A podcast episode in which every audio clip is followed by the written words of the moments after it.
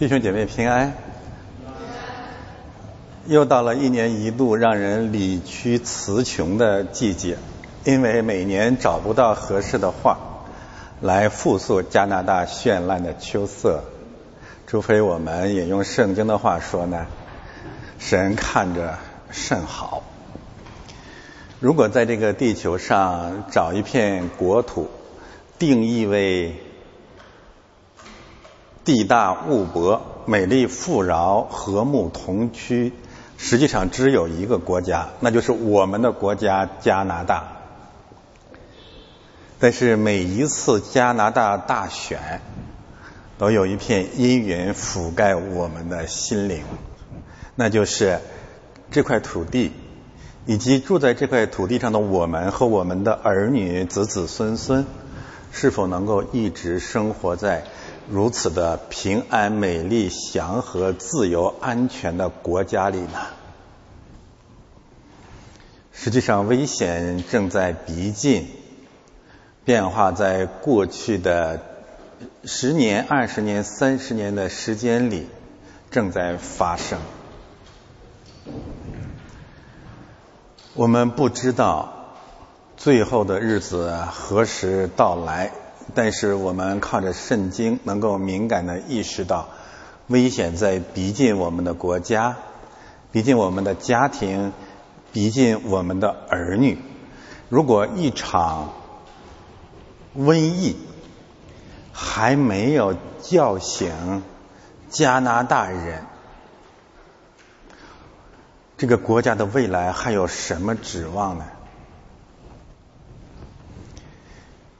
加拿大的危机实际上不仅仅在于它是奥斯卡。链条的一个缺口，面向太平洋的一个缺口，也不仅仅是因为赵家人孟晚舟们在这里面的搅扰、摇动和腐蚀，也不仅仅在于爱国华人赵家人、爱国华人败类的刚硬。而是加拿大的主流社会，特别是加拿大的基督教世界自身发生了深刻的堕变，而我们深知，一个国家之所以蒙神祝福，只有一个深刻的原因，那就是亚伯拉罕之约，祝福基督信仰的必蒙祝福。但是信仰正在流逝，我们仅仅以我们身边的所谓的英文堂门为例，就可见一斑。一年一年，祖辈的基督徒离开了这个世界。仅仅过去两年，在中国病毒肆虐的日子里面，至少有五位我们知道的或者间接知道的老人离开了。另一方面，年复一年，子孙加拿大人的子孙、基督徒的子孙、路德宗的子孙们离开了教会，再也不愿回来。这样的国家会一直被祝福吗？这样的国家会一直生活在拥有未来的自由和平安之中吗？实际上，加拿大的危机是整个时代、整个西方世界危机的一部分。这个危机就是整个现代社会存在一种普遍的结构性的屠婴惨剧。魔鬼要断送人类的未来，于是至少有三个战场在我们这个时代同时摆开。第一个战场在西方，叫弃婴，那就是包括基督教主流在内，西方的主流社会五百年来弃绝了婴孩洗礼，这是西律屠婴的第一个战场，撒旦军队节节胜利。第二，在东方是逆婴的战场。换言之，就是将儿女精火献给摩洛，或者孩子们被龙的口水、龙涎，启示录叫龙的口水，出埃及叫尼罗河，淹没在波涛、舆论、意识形态、国家暴政的波涛之下，毒害的教育首当其冲。但是还有第三个战场，那就是在教会。第一个战场西方弃婴，第二个战场东方逆婴，第三个战场教会巨婴。听过这个名词吗？巨婴。我们大约用了几年的时间抨击基督教主流状况，呼吁一场深刻的。宗教改革、新教改革，我们今天可以用一个概念来覆盖所有的主流教会的一个共同的特征。这个特征实际上就是巨婴现象，也可以叫彼得潘症候群，或者反婴癖、返回婴孩的癖好，这是一个心理学的名词。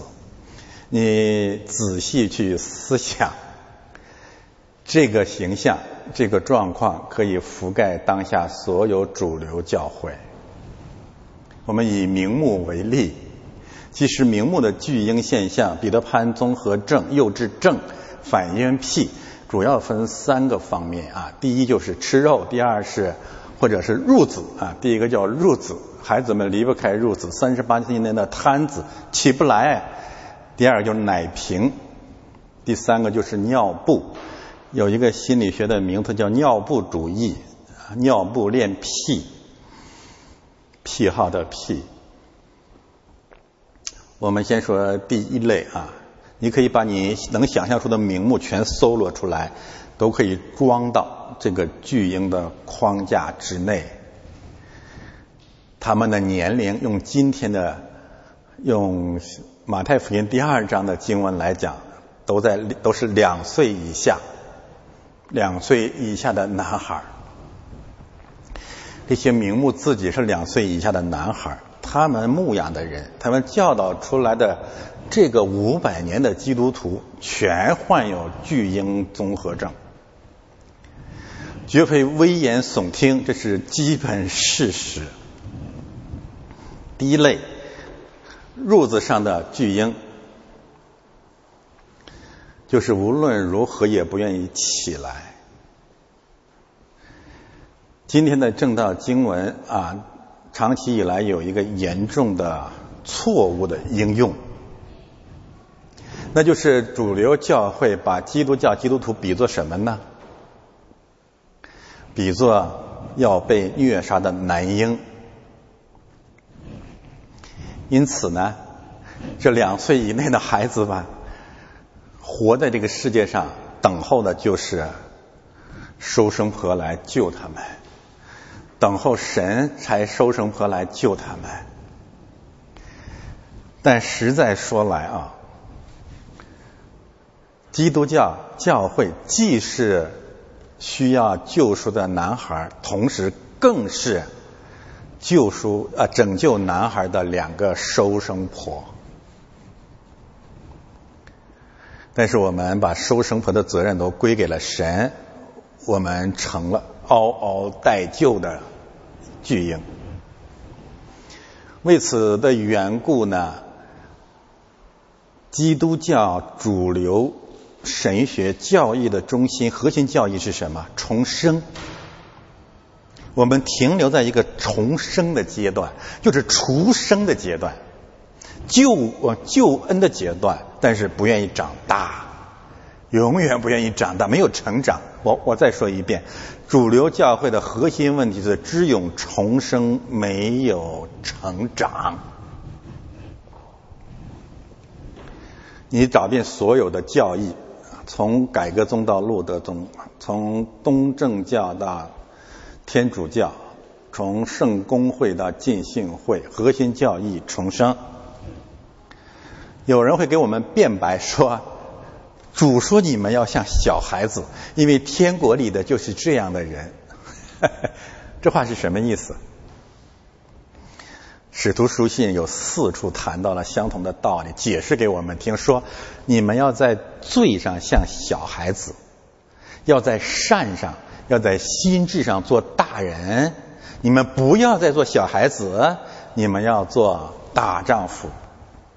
所以道理很简单，我们把它弄反了，那就是我们既在罪上做小孩子，我们在善上也要做小孩子。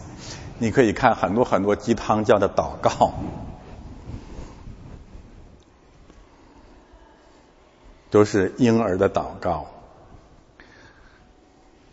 这是第一类褥子上的巨婴，他们也是变相的消灭了教会的男孩，把他们消灭在童年，再也没有长大。五百年了，还是两岁。第二类就是奶瓶上的奶瓶下的巨婴，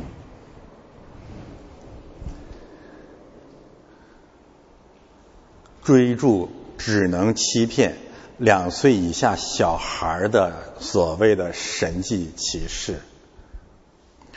东方有一个巨婴叫宋尚杰，西方有一个巨婴叫叶光明，大同小异。第三类。尿布上的巨婴，这是什么意思呢？就是专门攻击人的肉身的，或者专门修行自己的身心的，这完全是异教的把戏，自欺欺人，自欺欺人的异教把戏。褥子上的巨婴，一切都交给神，都交给别人。奶瓶下的巨婴，神迹其事。尿布上的巨婴，修自己的肉身，控靠别人的肉身。实际上，他们都是某种意义上的弗洛伊德主义者，从未离开孩子们的婴儿期或者口腔阶段、生殖器阶段，停留在这个阶段。如果这样讲的比较抽象，我可以选几个名目供大家欣赏。嗯，不要把每个名目我都点名了，但是我会把他们的名字写在今天讲到视频的下方，要集中一次点名，集中一次得罪一遍。啊，我们说说大卫鲍森吧，和风细雨了这么多年，和风细雨了一生。从他身上，我们看见了两个重要的事实，就是在这种主流的啊，或者某种形式的主流的教义神学之下，他会培养出什么样的社会？西方的基督教社会呢？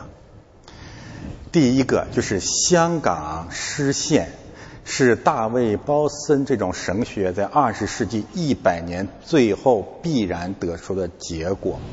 我为什么这么讲呢？这不仅仅是他一个人的问题啊！这一他他也算百岁老人了。这一百年的这种谦谦君子、和风细雨啊、和风细雨、温文尔雅的英国绅士的基督教文化的熏陶之下，整个大英帝国彻底的失去了自卫的能力。所以他们是在坐视整个香港。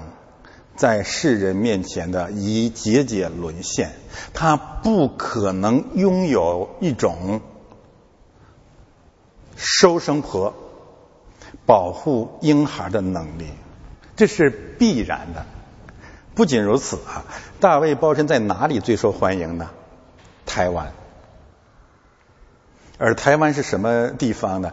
是盛产这种奶瓶含着奶瓶教人喝奶的名目的集散地。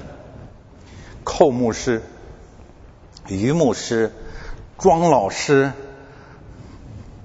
康师傅，你能够数算上的香台湾的名目，全是大卫包森的另外一个中华版。我要告诉大家一个事实：也许我们过去曾经为台湾的基督教的信仰状况感到揪心，觉得基督教在台湾的所占的比例太低了，好像蔡英文曾经一度是基督徒，现在也不信了，或者一直就不信。台湾是整个世界偶像崇拜最猖獗的地方，各种异教横行，而基督教在台湾束手无策，甚至于异教行淫。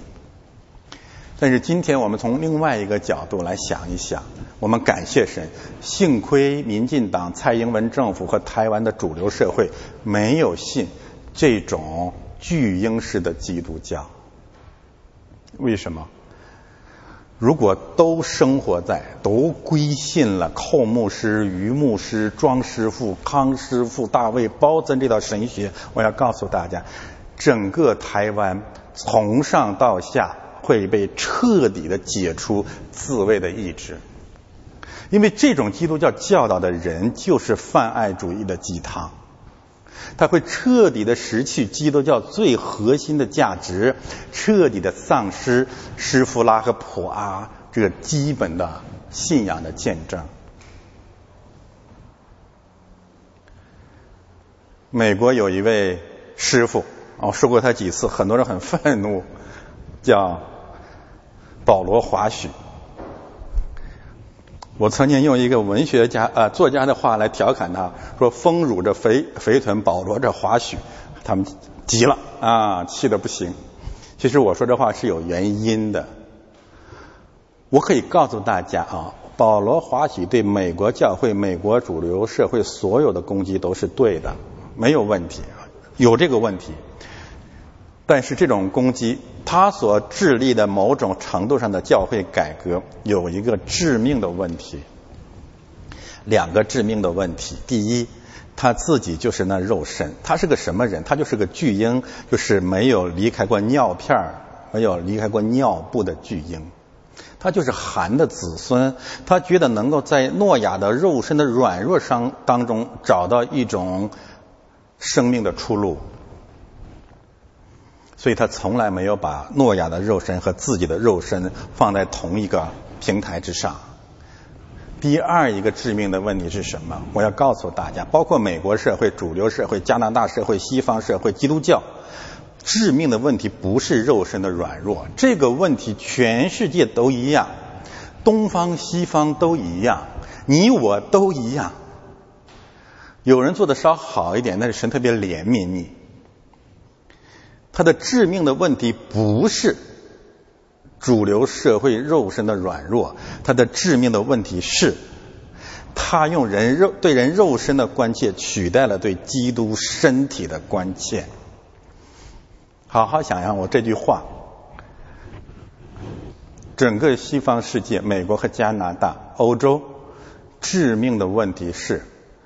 无论你是为了吃肉、吃人自缢、定别人肉身的十字架，还是为了修身养性，对人自肉身啊，这这堆烂肉、这堆臭肉的关切本身，超越了、压倒了对基督身体的关切。这是至为致命的颠覆。这种颠覆是导致了整个西方世界。和加拿大一步一步走向危机的根本原因。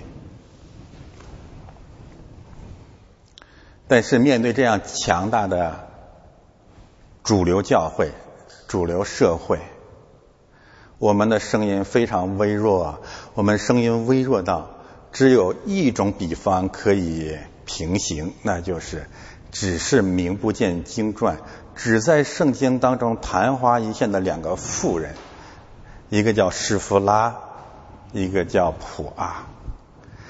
中国人愿意选感动年度的十大人物，实际上这两位女性是应该是感动人类的两个女性。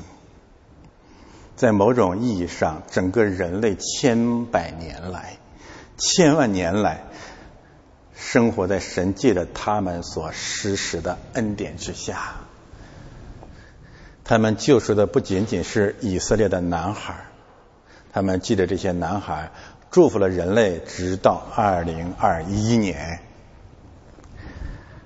但是他们的声音、他们的见证正在被稀释，那是因为巨婴教，又学了一个名词啊，鸡汤教、躺平宗、巨婴教，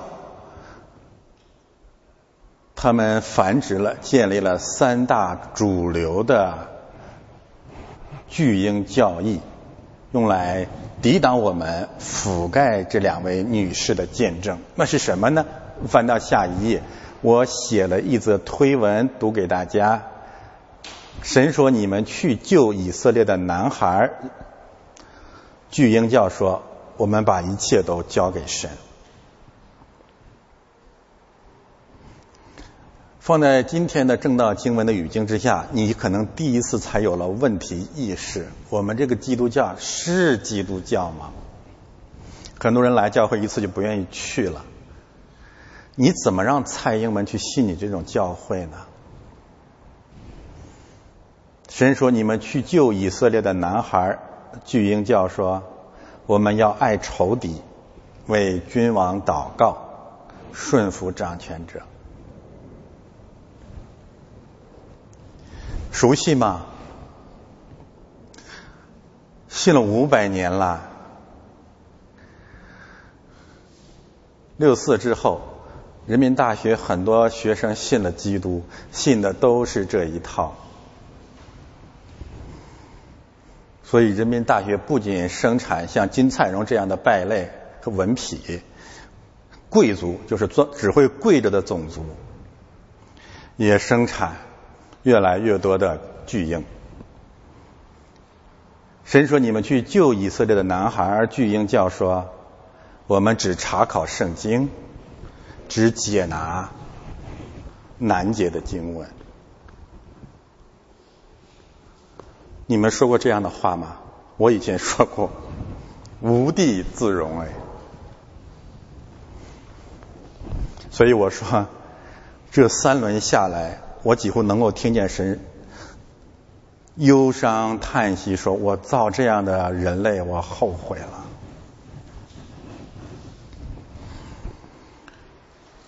所以答案很简单：这基督教是基督教吗？我们和施夫拉普阿所信的神、所敬畏的神是一位神吗？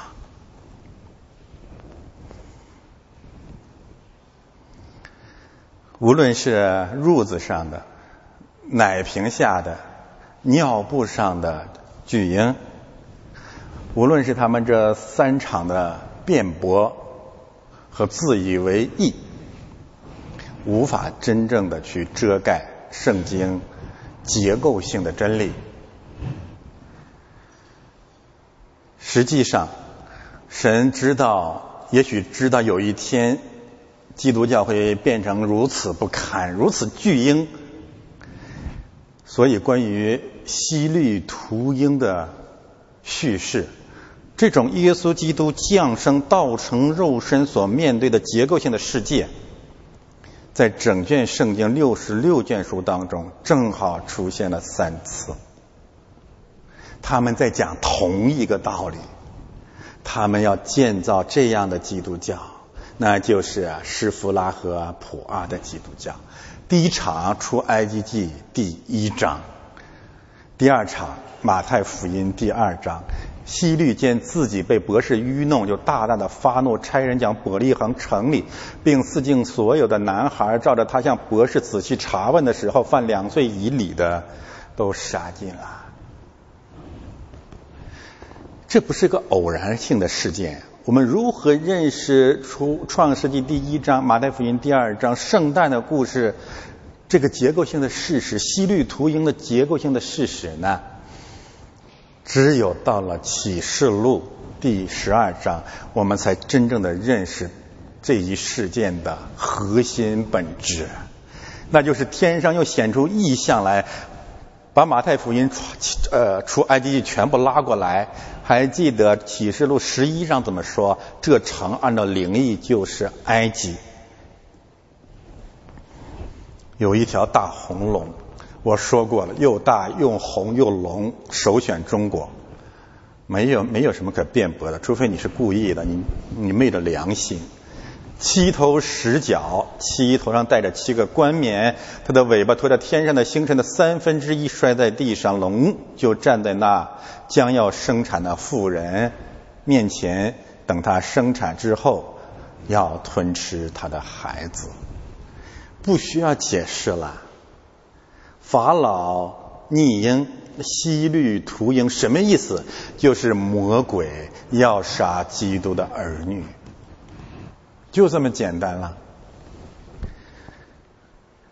换言之，根据启示录对龙的解释，龙就是那个古蛇，龙就是魔鬼，就是世界的主，就是迷惑普天下的，就是就是那个兽的主人，就是大淫妇的主人，就是地上万国东方众王的主人。你如何把它灵异化解释呢？你说我们要救这个孩子，指的是在撒旦的权势下面，在空气当中，在属灵界的黑暗当中，那你怎么看启示录？基督教又如何可能殉道呢？所以结论很简单：西律就是魔鬼的化身，法老就是魔鬼的化身。除了启示录的。一言道破天机，还有哪里呀？还有先知书论法老，法老就是海中的大鱼，就是那鬼魔。那么现在我们来看一看，基督教到底应该怎样站在世界之主西律、西律、法老的面前？这是今天的正道经文十五节到二十二节。这节经文呢，大体上可以这样交叉结构，我们就看的比较清晰。它的基本逻辑，十五到第十六节，我们看到了埃及王几乎是毫无道理的，是什么？是个杀人说谎的魔鬼。二十二节与他呼应，让我们看见他要把杀人这个初心和使命。进行到底，拦不住的。所以那里埃及王说：“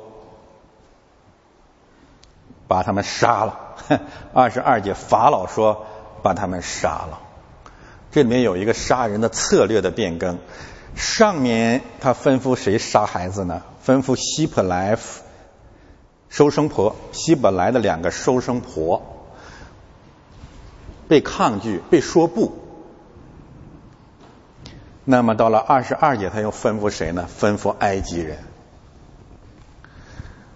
一个方面，我们看见这厮啊，这个兽，这个畜生，这个暴君，杀心不改；但另外一个方面，我们看到他的诡诈，他不会亲自动手，他真的是蛇，比田野里所造的都狡猾，他会隐藏在幕后，让别人当炮灰，开始。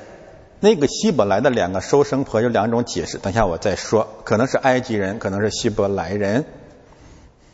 但是无论如何，他要让以希伯来人自相残杀，对吗？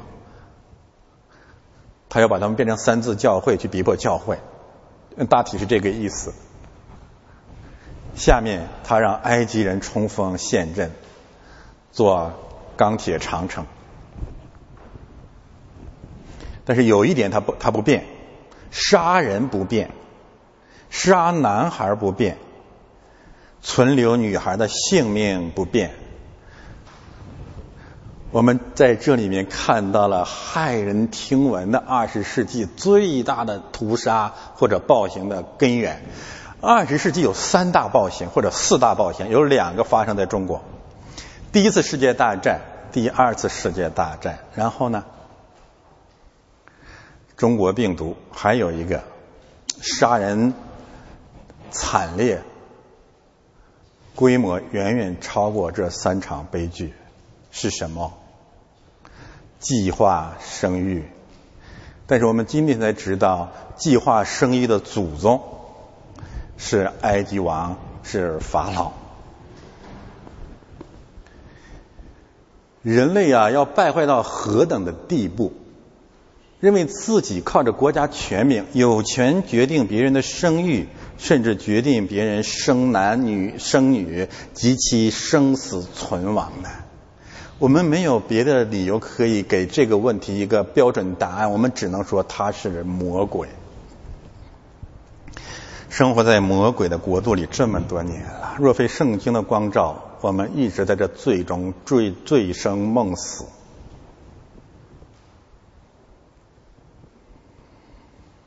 求神赦免吧。往中间走十七节。遇到硬茬子了，遇到什么硬茬子了？遇到了特别特别软弱、手无寸铁的两个女人。我们在这里一个方面看见上帝的幽默，另外一个方面看见信仰的力量，并因此知道为什么暴君一定要消灭基督教信仰。因为只要你信神，你一定不怕暴君。换言之，只有信神，你才可以不怕人；只有怕神，你才可能不怕亡。所以，世界之王非常的清楚，必须消灭基督教的道理就在这里。可惜，基督教自己先跪下来了，喊“吾皇万岁”，我们要顺服你，我要为你祷告。但是回到这里，收生婆才代表教会。我们可以看见十七节和二十到二十一节非常非常紧密呼应的概念：收生婆敬畏神，收生婆敬畏神。这是这场伟大的见证核心的答案。为什么敬畏神、怕神？这不是个英雄，他甚至不是一个英雄的壮举。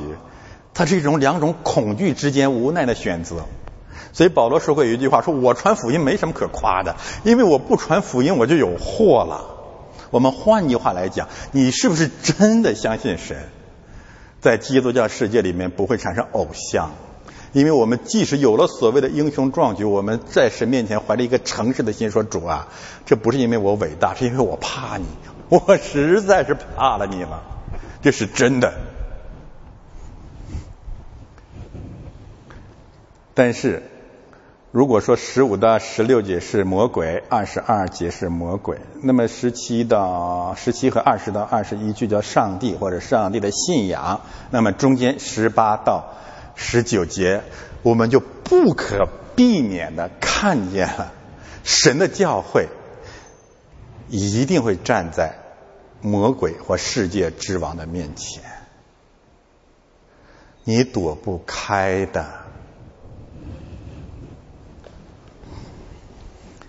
没有办法躲开，凡是躲开的，或者在你基督教信仰几十年一生的时间里从来没有经历过，或你的教会从来没有经历过这样的逼迫，你信的就根本不是基督教，你与这国、你与这道是无关无分的。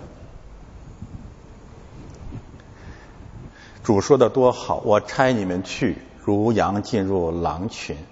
我差你们去，人要把你们送到君王、官吏、堂会、审判官面前。主的话一定是信实的。所以十八到十九节聚焦什么呢？聚焦呃，这个灯光照耀之下的是教会在宇宙、在时空当中的历史方位。哪儿呢？哪有教会？教会在哪儿呢？教会在阴间的门口对面，在世界之王的面前。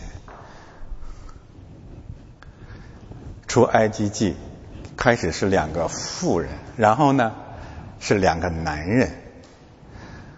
施夫拉和普阿站在法老的面前，法老不悔改，对吗？换成了另外两个男人，摩西和亚伦，还是不悔改，自取灭亡。到了启示录十一章，两个见证人站在世界之主的面前，他们升天，审判就临到了世界。还不仅如此，这段经文有一个特别呃幽默的一个结构在里面啊，我给大家讲，你才能明白。等一下我再说为什么要留女孩的性命。我这里只是让大家看看这个结构啊，你能找到几个女孩呢？我们可以看见以色列的呃，希伯来人的女孩，这是第一第一个女孩的概念。法老要存留女孩的性命，有一个原因呢，他就认为这个女孩当中不会诞生弥赛亚，这是魔鬼的计划。另外一个呢，女孩不会成为以色列的大丈夫，不会成为敌国的军队啊，基本上就是这两个考量。但是你看第十六节和十七节之间，或者十。十六节呃，于十七到二十一节之间，你会发现有一个致命的转折。可惜法老没看懂啊，那很多基督徒也没看懂。我这么说你明白了吗？就是你以为女孩不行是吗？现在挑战你的、击败你的、藐视你的、抗拒你的，就是将来长大的女孩。一个叫施弗拉，一个叫普阿。我说上帝是何等的幽默，什么意思啊？就是如果神愿意，你即使存留了女孩的性命，她仍然会成为胜过阴间之门的见证者。我们会看到，在整个圣经六十六卷书当中呢施夫拉和普阿拯救了以色列，还有一位以斯帖记。那这什么意思呢？就是魔鬼的计划，你再残酷，你再狡猾，你再精通，如果神定义要灭你，就会在你看为最为软弱的、无力的身上、卑微者的身上，去彰显他的荣耀。这叫信仰。其实这个概念呀。你看到整个基督教世界，呃，整个福音如何征服了整个西方和欧洲，最后越过大西洋，覆盖太平洋、亚太地区的，你这道理是一样的，对吗？最初啊，罗马帝国时期，谁会在乎几个什么几个保罗、几个渔夫彼得啊？但神若愿意，不可拦阻。所以整个的这段经文当中有一个幽默的概念在其中。可以用诗篇第二篇的话来解释，那就是世上的君王和臣宰起来要抵挡耶和华，必他的并他的受膏者，那坐在天上的必然发笑，主要嗤笑他们，说我已经立我的君王在西安山上了。新约圣经主耶稣也讲过这样的话，说我要把我的教会建造在这些破石头上，阴间的门不能胜过他。我们接下来简单的检索一下啊这些经文，翻到下一页。我们先看这三节经文，我把它合并到一个单元里，形成一个交叉结构。十五节收生婆，十七节收生婆，中间埃及王再一次重要讲话，可以平行。创世纪三章一节，蛇对女人说：“但是师傅阿和普拉不是夏娃。”你可以在有些时候欺骗所有人。你可以在所有的时候欺骗有些人，但是你不会在所有的时候欺骗所有的人。这是两个得胜的夏娃。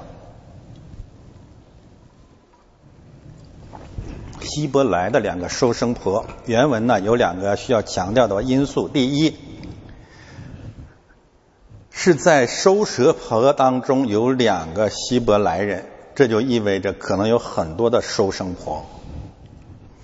就像有很多的东方博士一样，所以这符合常识。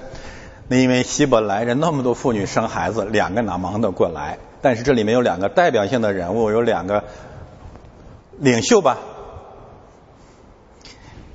一个叫施弗拉，一个叫普阿。第二个需要强调的因素是什么呢？就是希伯来的两个收生婆，按照希伯来文的翻译，有两种可能性。一个就是希伯来，这个就是希伯来人，两个收生婆是希伯来人。另外呢，就是他们是服侍或者负责希伯来人生产的埃及女人。其实是一本和史学家约瑟夫都认为这两个收生博士埃及人。我个人愿意接受这个观点。但是两种观点同时开放啊，你可以自己去考量。迄今主流教会没有定论。一名施夫拉，一名普阿。施夫拉的意思呢是装饰、美丽；普阿的意思是发光、闪烁、闪耀。这两个概念放在一起，可以平行新约圣经对教会的一个比喻：你们是世上的光，你们是世上的盐，或者。追溯到雅歌一章八节、五章九节、六章一节，三次谈到了你这女子中极美丽的教会有多美？为什么用女人来形容教会？原因就在这个地方。最后补充一个信息：施弗拉和普阿，这不是埃及的名字，这是希伯来人的名字。有两种可能，他们原来不叫这个名字。或者原来就叫这个名字，他们是希伯来人；或者原来不叫这个名字，是埃及人。这两个名字是后来希伯来人送给他们的。需要说明一下啊，为什么到了第十五节，以色列人这个概念突然变成了希伯来呢？看我的奖章啊，检索了一下《创世纪》十章以降希伯来这个名字的出现的，在《创世纪》当中的出现，以及亚伯兰为什么被称为希伯来人、希伯，以及大河那边的人。那么这里使用这个概念有一个很大的可能性，是因为以色列这个概念在埃及主流社会可能不被接受，但是希伯来人已经广为人知，它是一个种族。因为我们知道，神给雅各改名到以色列，那个时代未必变得家喻户晓。我想原因可能在这个地方。啊，我这里解释一下。然后埃及王就对他们说：“蛇对女人说，我在这里再一次提醒大家，为什么我对亚当是否是第一人，建议大家持开放的态度呢？蛇对女人说呀，那是一个带着权柄的人。”一个带有权柄的试探者啊，对夏娃发言。考古发现啊，蛇是古埃及以及很多古代文明共同信仰的神只，所以那个蛇是否就是史前史前世时代某一位世界的王呢？我不知道，我没有定论。但我愿意在神面前谦卑开放吧。这里面我们看到了埃及王开始对女人发号施令：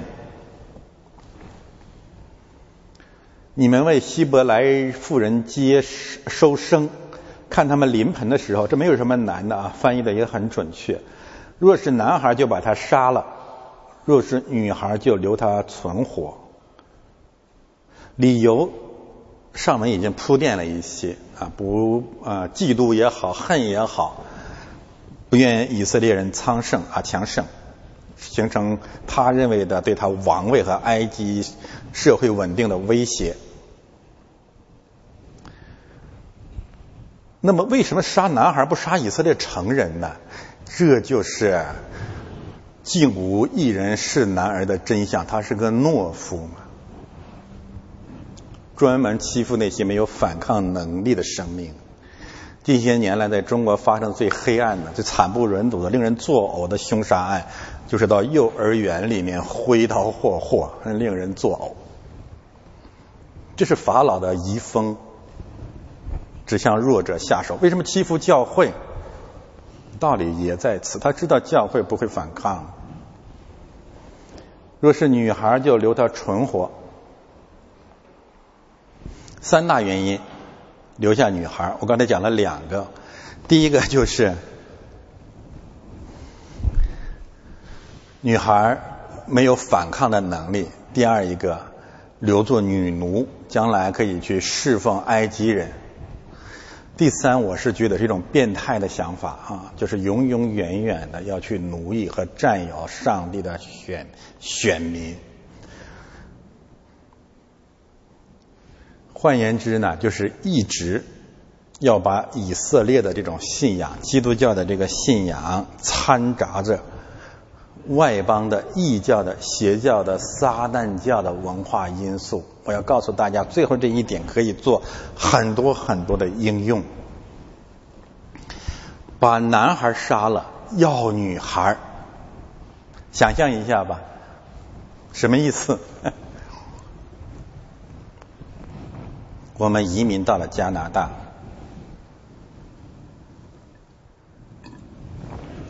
我们不要西方的教会和信仰，我们要要西方的科学技术、文化教育、生态环境、人权法治，看着美好的全要，但是单单不要核心价值，这是一种应用。还有一种，近代以来。中国有一个流行的，现在想起来都让人脸红的一个国家政策是什么？就是西为中用，洋为中用。西方的制度不要，但是西方的器具可以拿来为我所用。杀掉男孩，要人家的女孩。可是神神怎么说呢？女孩是从男人身上取出来的。两至少两千年来，如果没有基督教信仰，西方所有的科学、文化、教育、法治、人权、自由，甚至绿党运动，都是不可理解的。五千年来，在中国什么时候产生过这样的思想呢？没有，为什么？因为你没有基督，你不信基督嘛。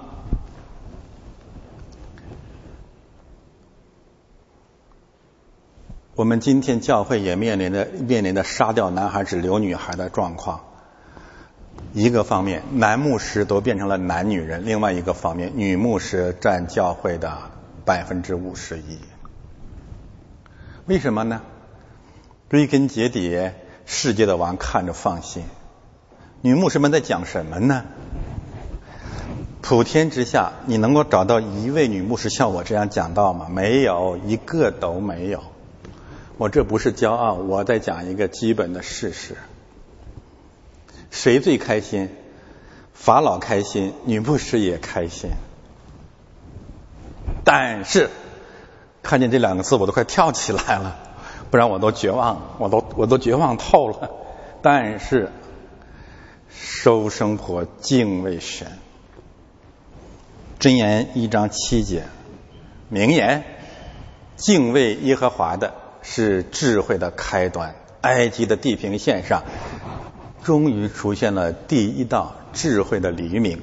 什么孔子啊，什么墨子啊，什么老子啊，什么萨格尔王啊，什么格萨尔王啊，一片黑暗又一片黑暗，一个骗子再接一个骗子，一直到这块土地上产生了敬畏神的信仰。我们终于看见曙光了。敬畏神。如果一定要讲我们自己这些年来经历的神，经历了我们的信仰，如何跟别人做见证，不要讲那些高言大志，不要自欺欺人，不要欺哄神，也也欺哄人。最核心的见证就是主啊，我怕你。我们从一个无产阶级大无畏的流氓灾民国家出来的，我们以为无畏就是最高的品质，不是的。信主这么多年来，我们发现了前所未有的伟大智慧，那就是有些事情不能做，因为我们怕神。而借着这种恐惧、这种怕、这种战惊，我们才知道我们是如何渐渐的、渐渐的住在良心的平安当中。为所欲为，无所不为，这叫流氓；有所敬畏，这叫神的儿女。流氓说：“我不信邪，也不信不信鬼。”那你等着吧，会有拿清单那个时候的。我觉得一个基督徒向世人最伟大的见证就是怕神，不是装出来的，是真怕。家庭纠纷也好，没有人能够杜绝这里这一点。但是我们和过去有什么区别了？我们知道底线了。那个底线不是别的，就神站在那儿呢，你还怕？你不敢走极端。但神为什么吓唬我们呢？他为什么一定要像一个暴君一样吓唬我们呢？其实最后的答案仍然是为你好，因为人按照本性是不知好歹、不知深浅的、不知生死的。怕神吧，学习怕神吧，因为怕神，还有另外一个祝福，那就是一无所惧。法老何等人也？当时最大的帝国，最有权力的人。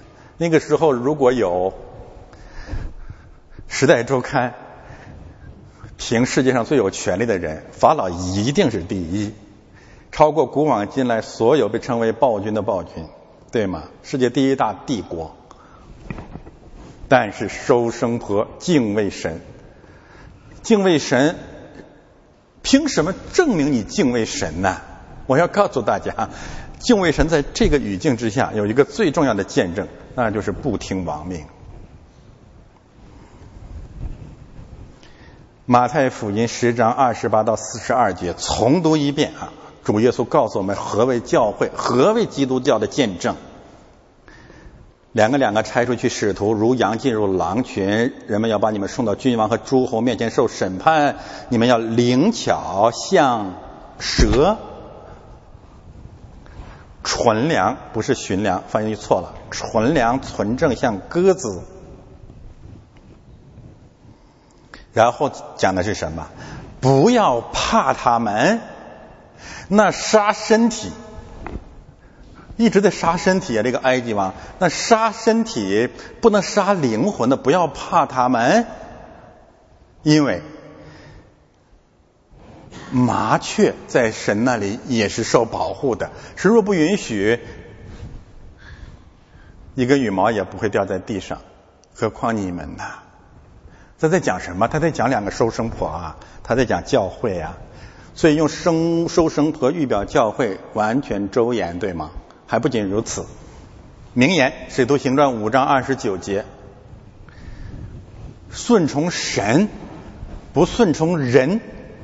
是应当的。基督教，你这个见证在哪里呢？不顺从王为了什么？为了比尔取比可取而代之意吗？为了革命吗？为了造反吗？为了政治吗？为了夺权吗？不是，为了救命。如果你把法老推倒了。你把国民政府打倒了，建立了一个比国民政府杀人更多的共产政府，这不是这种见证，这种见证就是为了救更多孩子的性命，竟存留男孩的性命，让他们活着。这个活着，我你们可以仔细想，这是一个很复杂的工程。首先，你得给孩子喂奶吧。你得有基本的卫生条件，你得去照顾他吧，你需要付出。在这里面，你再一次看见鸡汤教主流是何等的伪善，但是巨婴教照埃及王法老的吩咐去行，把孩子杀了，或者他们会说：我们凭什么照顾男孩子性命？这要一切要交给神，我们为他祷告就行了。那个基督教不是基督教。希伯来书十一章二十三节有一节经文也可以平行在这里，谈到的是摩西。摩西因为敬畏神，因为看见了基督，怎么说？他就不怕亡命，不愿成为是法老之子、法老女儿之子，不怕亡命。是的，你鸡汤教你的教义有一一定的圣经根据，但是你去如何平行这些结构性的信息呢？如果我们不能把这些信息放到我们信仰的一些呃中心地带，你就以神是说谎的了。收生婆这个概念，让我们再次看到了教会的本质。教会是什么？教会是收生婆。对吗？记得圣礼、洗礼、圣道，我们确实在属灵的意义上再让更多的以色列的男孩重生并且成长。但是我们面对，或者我们如果真的是在救这些男孩的生命，我们一定面对着世界众王对我们的憎恨和逼迫。我今天走到门口看一些文件，其实心里还是五味杂陈。诸位，我们看见了当下的加拿大是何等何等何等的需要福音啊！千千万万个加拿大儿女、加拿大的孩子们、加拿大的男孩离开了教会了，他们到街上去撒野。这两年我发现变化比以前变化的太多了。原来有很多的公共场合、公园相对很安静，现在充满了一些小暴徒。然后他们渐入偏锋，传扬什么泛爱主义，参与黑命贵。支持没不着边际的绿绿党，这些变化正在让加拿大的未来变得更加令人忧虑、令人绝望。但是教会的责任在哪里啊？这是一个何等百无聊赖的鸡汤教！你这个白左的教会，你讲这一套，孩子们愿意听吗？你跟这个时代有什么关系啊？是的，路德宗好不容易的。保留了婴孩洗礼，这是了不起的见证，但是这是远远不够的。你让孩子们受洗，却又不用收生婆所敬畏的王呃神的真理去教导他们，让他们成长，加拿大就会一天一天沦陷。去所有的英文教会吧，去华人宣道会吧。你灌输的那些狼奶和鸡汤啊，正在把一代一代的少年人推出教会的门外。所以求神怜悯我们，兴起真正的存留孩男孩性命的传道人，去给他们讲这个时代埃及王在哪里，教会的历史方位在哪里。加拿大的孩子们对这个社会事物那么的兴奋，那么的关切，他们如何会逃避？有什么能力逃避真正福音对他们的追逐呢？其实原因，加拿大衰败真正的原因只有一个，那就是基督教自己沦为了巨婴。你以为你这一套在孩子们那里看的很好吗？他一来一次教会就跑了。为什么太幼稚了？当然，受习果教育的人，孩子们听我讲一次一次道也跑了。他居然骂中国，竟然说中国不好。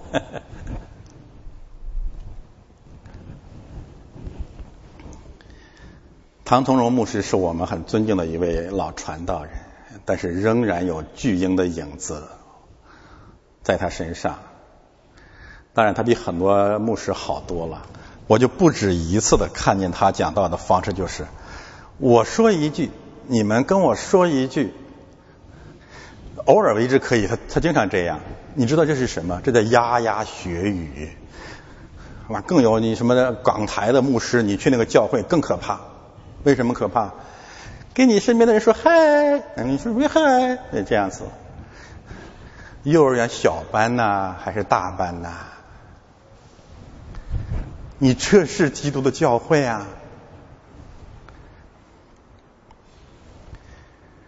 牧师如果不慈门善目，如果不慈祥，如果不不和风煦雨，好像你就没有生命，你就没有重生。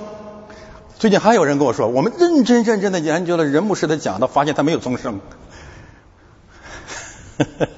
那是瞎了你的狗眼！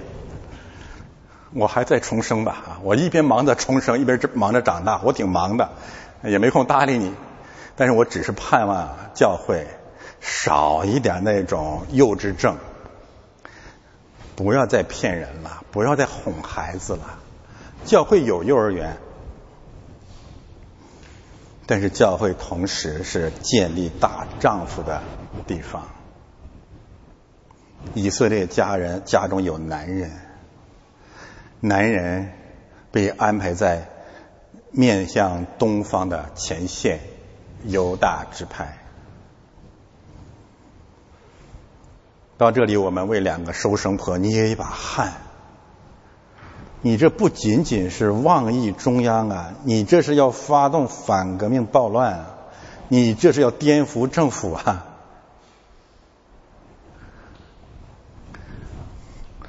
为信仰做见证是要付出代价的。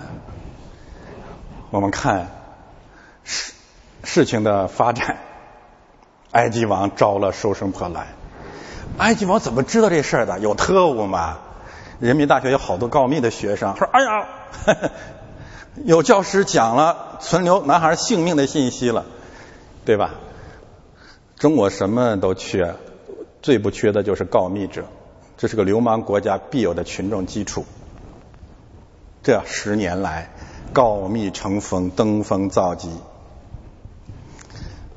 不管什么原因吧。埃及王知道了，招了收生婆来，招之即来。在这里，我要为希律王点赞，为埃及王点赞。为什么呢？他还是有一定的教养的，打上引号啊。要是放到今天，马上就责成。武警部队弄死那两个娘们儿啊！我我是引用的，不是我的话。弄死那两个女人，把他们关进精神病院。隔壁住着董瑶琼，他竟然还把他们请来了。有人解释啊，收生婆这个职分在古埃及帝国当，在古埃及文明当中是个地位还是比较高的一个工作。嗯，我不知道，可能吧，所以他不会轻易的弄死他。复国机达不到啊，反正地位蛮高的。我认为另外一种可能呢，呃，我们回头看马太福音十四章、二十一章、约翰福音十九章，政客呀、暴君啊，其实他们有一个考量，那就是政治稳定。所以希律王是想杀世袭约翰的，对吗？因为他害怕，怕谁呀？怕群众，怕人民支持他。比拉多是想放，一度想放耶稣的，但是怕谁呀？怕犹太人。换言之，对人民的恐惧，让暴君有的时候采取一项极端政策，不得不三思而后行。我们从前文看到了一个铺陈，以色列极其强盛。是吗？极其强盛。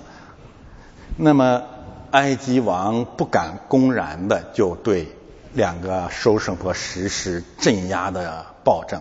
我想这是最重要的原因。当然，背后有神的保守。神在整个的这场戏剧当中，他是最真正的导演，真正的主权者。所以，我们没有在这句话当中看见对收生婆的暴行，反而是一场。刑讯逼供问讯，你们为什么做这事？存留男孩的性命呢，对暴君而言啊，救人性命竟然还问为什么？这说明什么？千百年来，这个国家、这个种族、这个败类、根本败类的民族，把杀人、把君王有权杀人当做天经地义的常识，太可怕了，真是细思极恐。你为什么要逼迫教会呢？你为什么要杀人呢？你为什么要杀婴孩呢？这个为什么应该是圣灵去问法老的？不，他回过头来问别人，真是厚颜无耻到了无我的境地。你们为什么做这事呢？你们竟敢不听我的命令，竟然忘记了我定于一尊了？就是这个意思。大大发怒，变得脸色，两个收生婆扑通一下就跪倒了。我们错了，我们要为你祷告。我们的神说，我们要为掌权者祷告，要爱仇敌。没有，没有。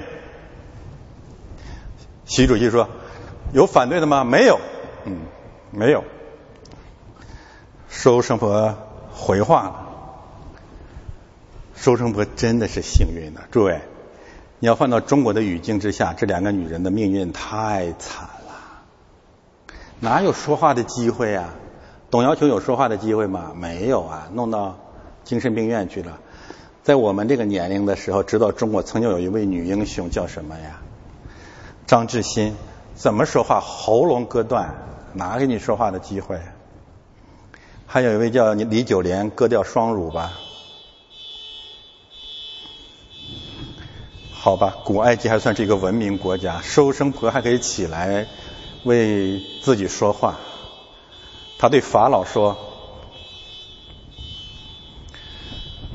因为希伯来妇人与埃及妇人不同，希伯来妇人本是健壮的、活泼的、有生命的，应该这么翻译啊，生命力强的。收生婆还没有到，他们已经成生产了。”谎话一定是谎言，这就涉及到我们一条教义上的争辩：可以说谎吗？这是个难题了。能不能说谎？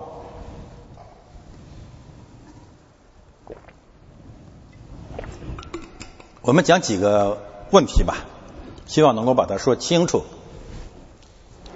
第一呢？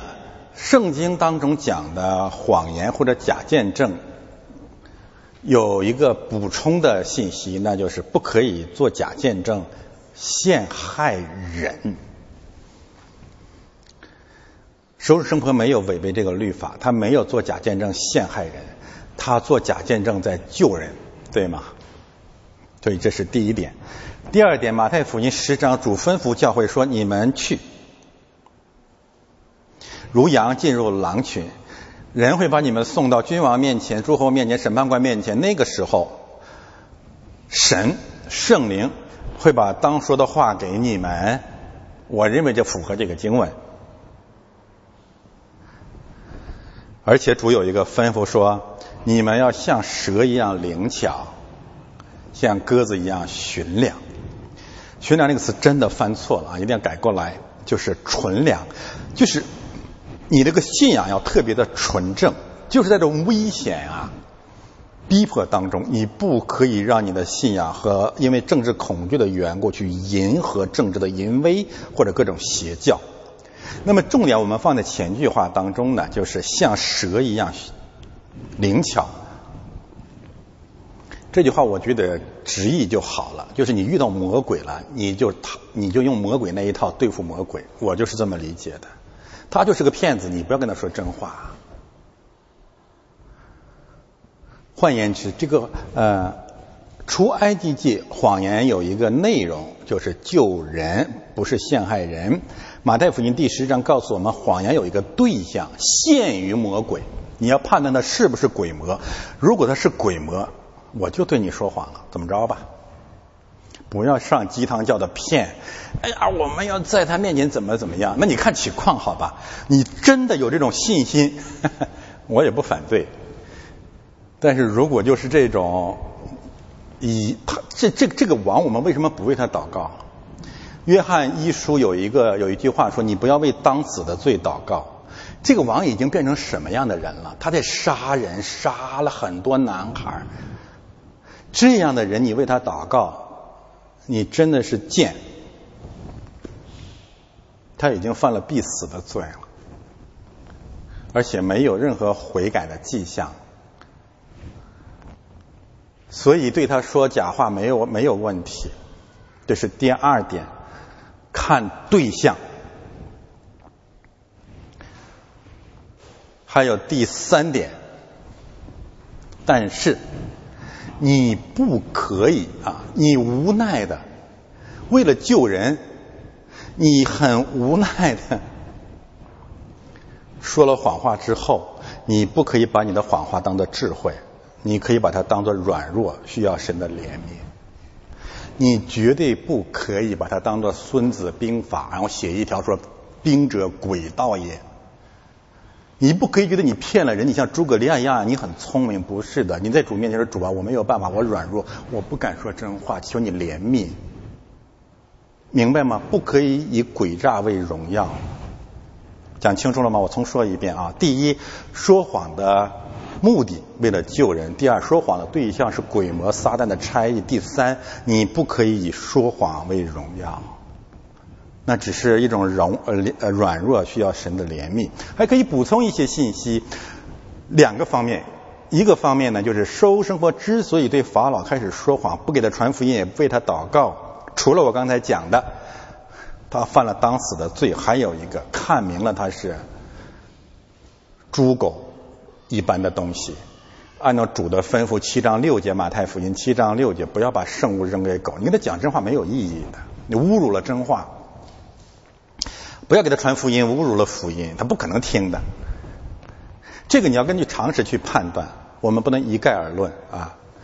那么另外一个原因，我要告诉大家，这个谎话呀，还有一个原因，除了为了自保以外，他要保护他自己，这人人性，还为了什么？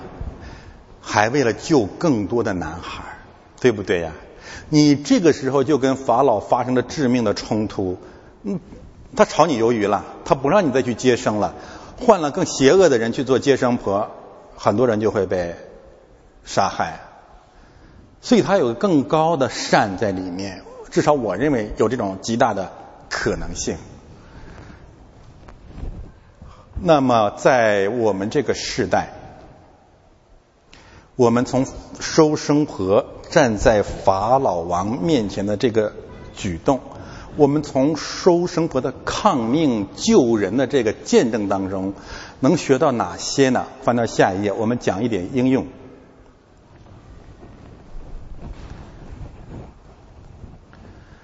基督教呢有一个流传到很多基督教国家的善功行动，叫好撒玛利亚人。在美国有一个法案叫好撒玛利亚法案吧。我想呢，我们这个时代其实更需要的是收生婆法案、收生婆项目。收生婆行动，因为开篇我们谈到了西律屠鹰是我们这个时代的整体罪恶。仅就中国局势而言呢，那么最近我们看到了秋季开学，一个被称为毒本或者有毒的毒本的东西被塞给了中国千家万户的孩子们。这是一种精神的毒杀，一种精神文化教育上的屠鹰。收生婆在哪里呢？我们效法收生婆做了一点儿工作，求神悦纳。所以强烈的建议弟兄姊妹，所有在油管视频上听我讲到的网友们，去一步啊到不寐之夜网站，我们正在推出一个解读系列视频。那就是对这个以小学生为对象的读本，逐一做神学的解读，这是一种精神上的疫苗，希望能够搭救越更多更多孩子们的灵魂，从谎言、欺骗和毒害当中出来，归向真理。这种图鹰可以。在整个国家范围内表现出三个方面：逼迫教会，相当于屠杀男孩，对吗？以色列的男孩，十年浩劫，毁灭了中国有可能有一点点的自由的希望，毁灭了未来，然后就是教育。所以在西律图鹰作为一个社会事实的前提之下，我们盼望更多的弟兄姊妹。关注我们的收生婆行动解读系列。好的，我们看下面的经文最后一段。神后代收生婆，以色列人多起来极其强盛。收生婆因为敬畏神，神便叫他成立家室。我们先看这两节经文。神后代收生婆。然后呢，神便叫他们成立家室，这可以形成一个交叉结构，对吗？神是怎么后代收生婆的？让他们成立家室，中间以两方面的祝福啊，一个是以色列人多起来极其强盛，另外一个方面，一场逼迫拷问下来，收生婆没有放弃他们的信仰，仍然敬畏神。当然，神后代收生婆也让我们知道，收生婆没有被逼迫。一个重要的原因就是神保护了他们。具体的细节我们不知道是如何运作的，但是归荣耀给神。后代这个词就是神看着是好的，神悦纳了收生婆的行动，也悦纳了至少没有定罪收生婆所谓的谎言，对吗？神都不没有定罪，我们凭什么定罪呢？就是这样啊。以色列人多起来了，极其强盛。一个方面是对以色列的祝福，另外一个方面呢，是对埃及人的警告。你该收手了，你这个暴政啊，不能再推行了。你越是这么残酷，以色列越兴盛。这时候你应该脑子想一想，神不在我这边，在在他们那边，继续作死，那真的是自取灭亡。而且很有意思。以色列人多起来极其强盛，这个句式在出埃及记第一章连续出现了三次，什么意思？我们可以这样来讲：神给了埃及人三次的机会，三次之多。三次如果代表一个完全的数目，就是说神给世界的人、给中国人、给美国人、给加拿大人足够的时间了，足够的警告了，足够的。管教了，但是我们仍在沉睡，坐下吃喝，起来玩耍，一直到真的是几十年之后、上百年之后，我们的儿女生活在暴政的铁蹄之下，你才会想想，今天曾经在这个地方有一个叫蒙特利尔的一小群人嘛，可悲。但是神的审判一定会临到的，若不悔改，一定会临到的，而且神的审判一定是公义的。翻到上一页，我讲讲神的公义，有个概念，翻上来，再翻上来。嗯，哦，对不起，不在这里，翻回来吧，我再往下，再往下。嗯，好，在这儿，法老继续刚硬，吩咐就是命令。这个动词在旧约圣经当中呢，它的主语常常是神。所以法老犯下了另外一个大罪，就是自以为神。他认为他是国安法的主体，就他可以颁布律令，人民必须像遵守上帝的诫命一样遵守他的恶法。以色列人所生的男孩，你们都要丢在河里；一切的女孩，你们都要存留他的性命。这真的是不改初心，牢记使命。但是这里加了一个词，就是在河里。为什么在河里呢？这个希伯来词可以有两种解释：第一，就是所有的河流；第二，就是专指尼罗河。像在中国古典汉语当中，“大河上下”指的就是黄河一样。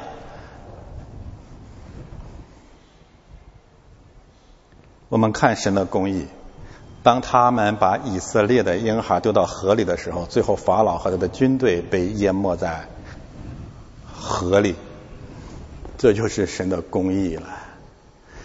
现在少了很多年以前，我们因为跟一些所谓的作家们有一些交流，他们对圣经很反感，有一个理由就是上帝很残忍。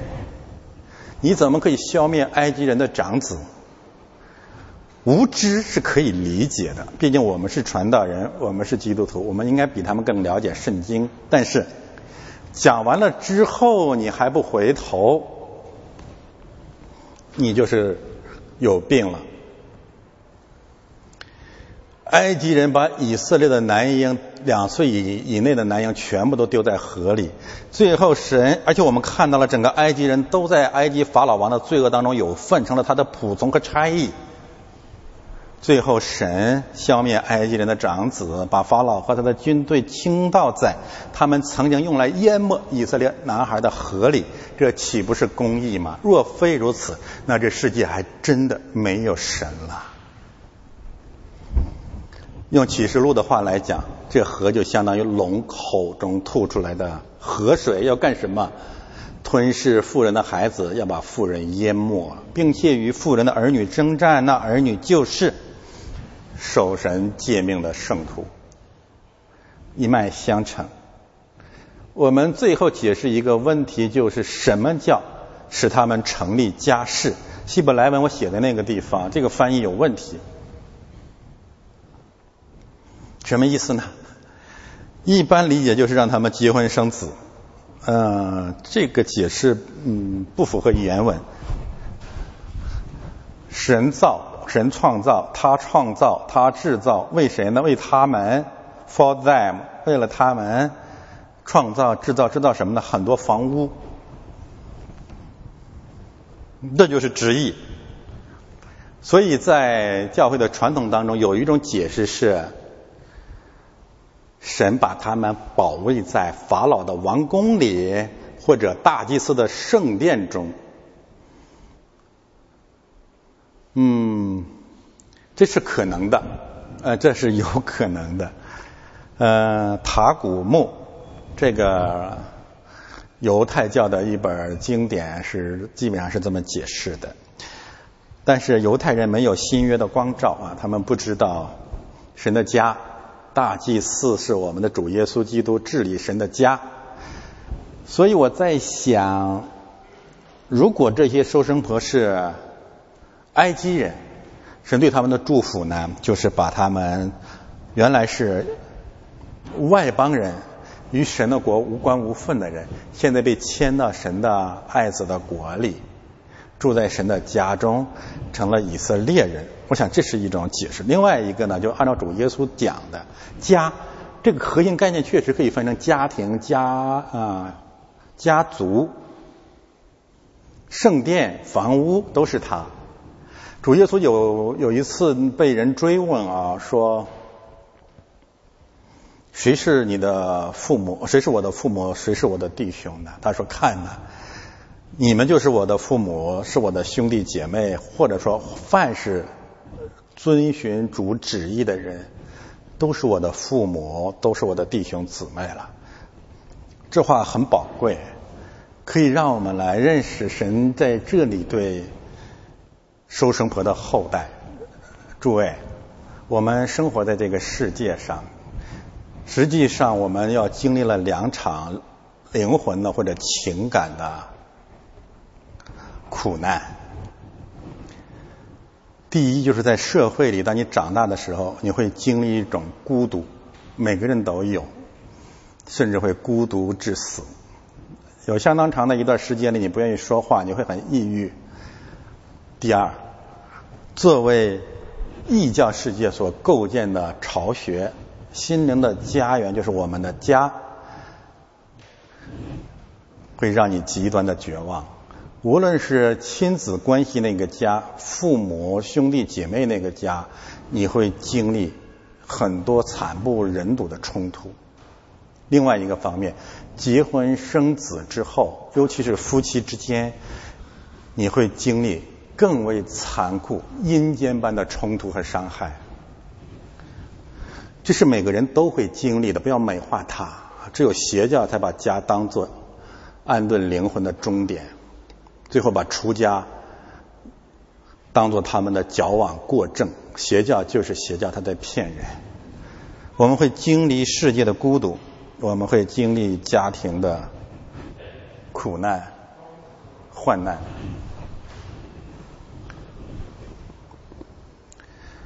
那个时候。我们会不断的有一种感慨，就是我在这个世界上再没有家了，没有亲人了，没有朋友，没有爱了。我们靠本能维系着在世界上的一些人际关系，靠责任。但是，收生婆让我们看到了一种全新人际关系的降临。那就是在整个埃及世界里面如此孤独的两个妇人，他们突然有家了。你们可以想象他们在埃及是何等的孤独。他们竟如果他是埃及人，他们竟然要保护以色列的男孩，用今天习国的政治意语来说叫什么？汉奸，不爱国，对吗？爱彝族。所以他们是极端孤独的，但是神借着他们的信仰，借着信仰赐给了他们一个新的家，赐给了他们很多很多的家庭，很多很多的家，为他们造了，用信仰造了新的父母、弟兄和姊妹。诸位，我说我们要跟人谈见证，一个除了谈怕神以外，还有一个见证是什么？那就是我有了家了。我们这小小的教会。过去几年，我们经历了这份毫无道理的同在和相爱。我给大家讲一个一个事情。一个方面，这些年由于我们倡导教会改革啊，对我的控告诽谤从来没有停过。当然我已经长大了，伤口都愈合了，老掉牙的控告也伤不着我了。但是新增长的爱。让我不断的住在感恩之中，就是连续两三年了，几乎几个月，呃，半年，就会有一个很重很重的包裹寄到我这儿来，从欧洲或者从别的地方，那里面这个包裹真的很沉，如果寄这个包裹得得花个两三百欧元都有可能。里面装满的是什么呢？有口罩，有药品，有日用品，有衣服，有粮食，有食品，电子用呃电子产品，办公用品。我说还有还有小麦，还有麦子，电饭锅。我这样讲不是鼓励听到的人，求求你们不要这样做了啊！我受之有愧。每次我真是热泪盈眶，不配，真的很不配。在高中的时候，每次 我喜欢的一首歌叫《北北国之春》，就妈妈又在寄来包裹，打开包裹那一刹那，我每次都会想起主说的这句话，说你们呃不生育不生养的会有儿女更多，凡是。遵循旨意的，就是你的弟兄和姐妹了。从未谋面，根本不认识，没有亲情，没有友情，没有任何社会关系。只有一个原因，他觉得你在网上讲道，他认为讲的对。诸位，这份爱，这种家人，你去哪找呢？只有这份爱是永是永存的，是可以存到永远的，是我们不配的，这是从主里来的恩典。这是收生婆孤独一生，在埃及世界，在人群当中，如同在沙漠当中，最后突然临到的大福。我有家了，感谢主。最后，我们对今天的经文做一点应用。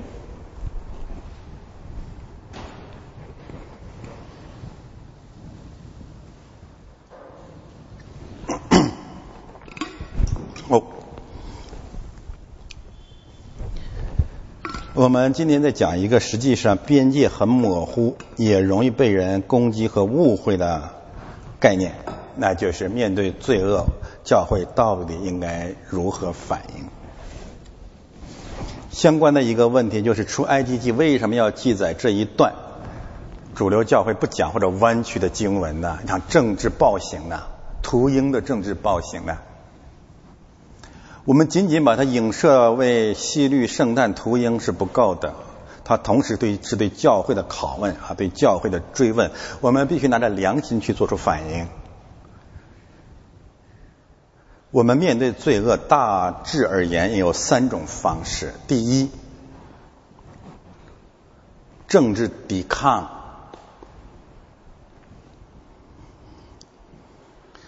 我想再一次的强调，这从来不是我讲到的主张。对罪恶任何的抵抗，政治抵抗，持久战。你迟早会变成对方或者对方的一部分，这由不得你，啊。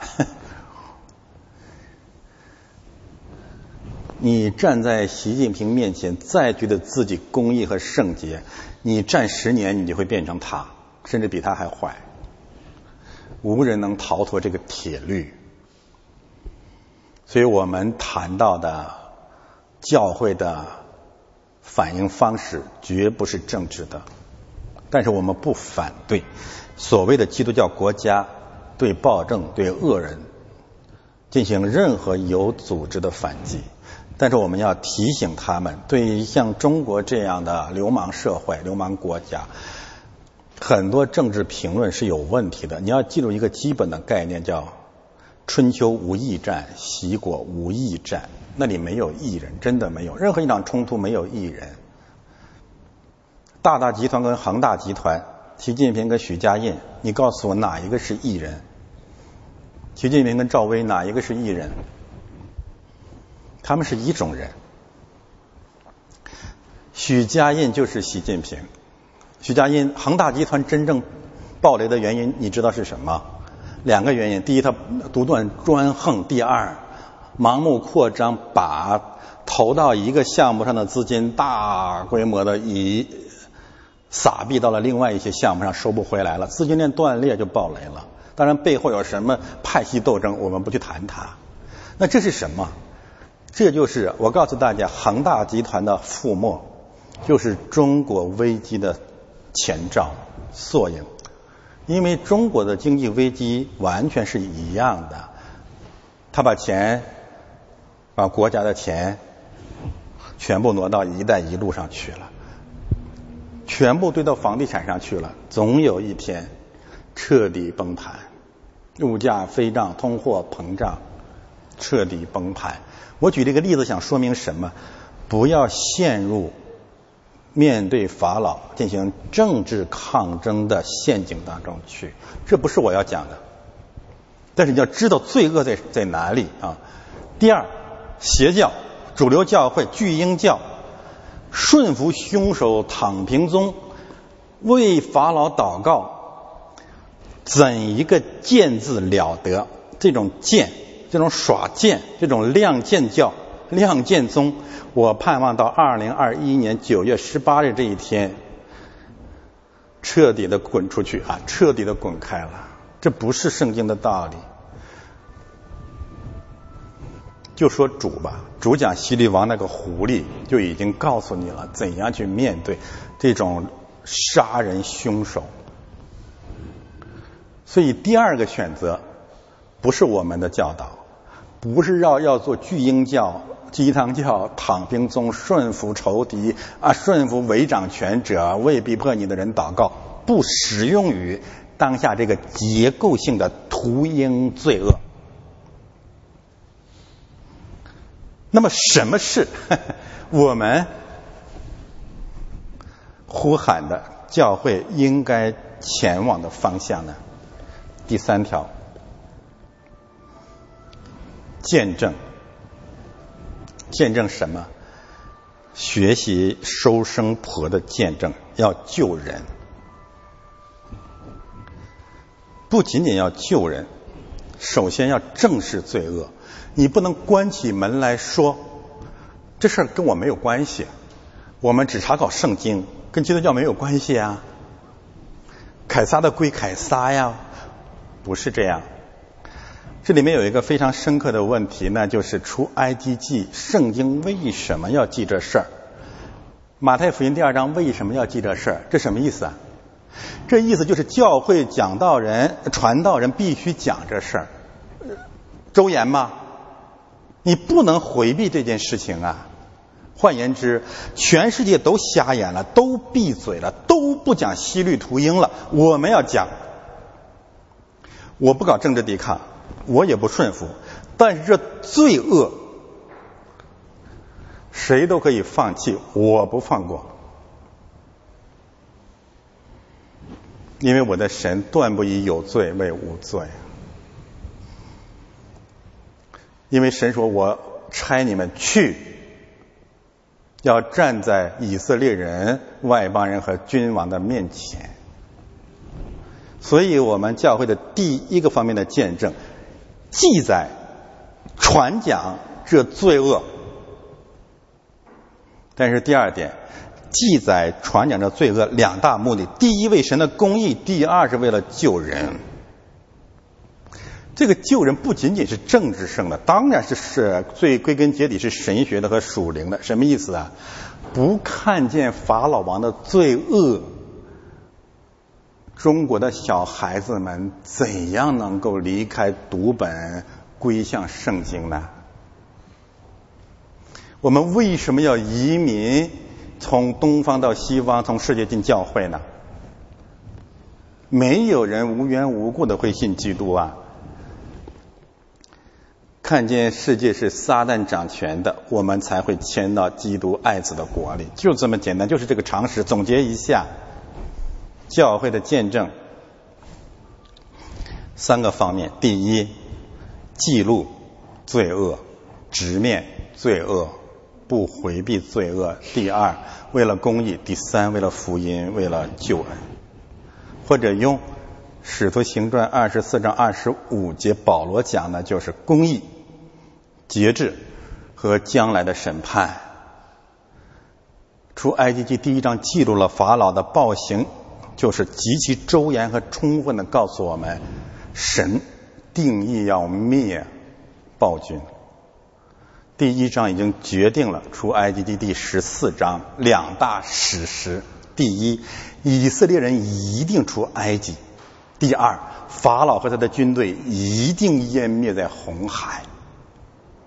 这是我们倡导的教会改革的核心线索。但是我们深知，我们面对的是什么？我们太难了，真的很难。我们也是人，我们会相信，真的很艰难。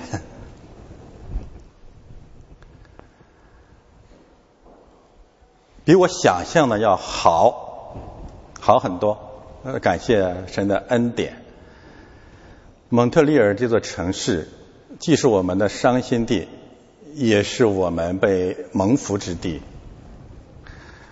多年来，我们经历了很多的背叛、控告、审判，也经历了很多的爱情，其中。我们共同的经历了这样的绝望，那就是只要我们批判世界和中国的罪恶，必有赵家人、中国人用气绝秀来控告我们、拆毁我们。但是今天我再一次打开圣经，推心置腹的对他们讲一讲。我们这样讲，当然第一是。敬畏神，怕神，不敢不这么讲。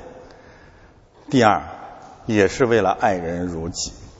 我们所讲的，我们这小小的教会，才真正的本着圣经，在保护你们和你们儿女的未来。你们可以为了眼前一两根喜果的淫乱的商业的利益。你们可以因为你们家族的传承和政治的恐惧，是我是我们教会如仇敌。但是总有一天，实际上你们已经看见了，暴政、杀戮、瘟疫、气绝的危险已经越过了太平洋，正在逼近这美丽的国土。你可能会善终。你真的能保证你的儿女、你的孙子子孙孙一直生活在这种安宁之中吗？你是如此的短视，真的像呃丑陋的中国人吗？就是作恶自害吗？闭着眼睛以为危险不会临到吗？所以不是你们攻击的那样，不是。人家才路德宗在讲圣经，在爱，是我们本着圣经真正的在守护，守护着我们的信仰，守护着我们的土地，守护着我们的家园，守护着我们移民的成本，守护着我们的子子孙孙。你们这样的背叛是合理的吗？天良何在？你的信仰何在呢？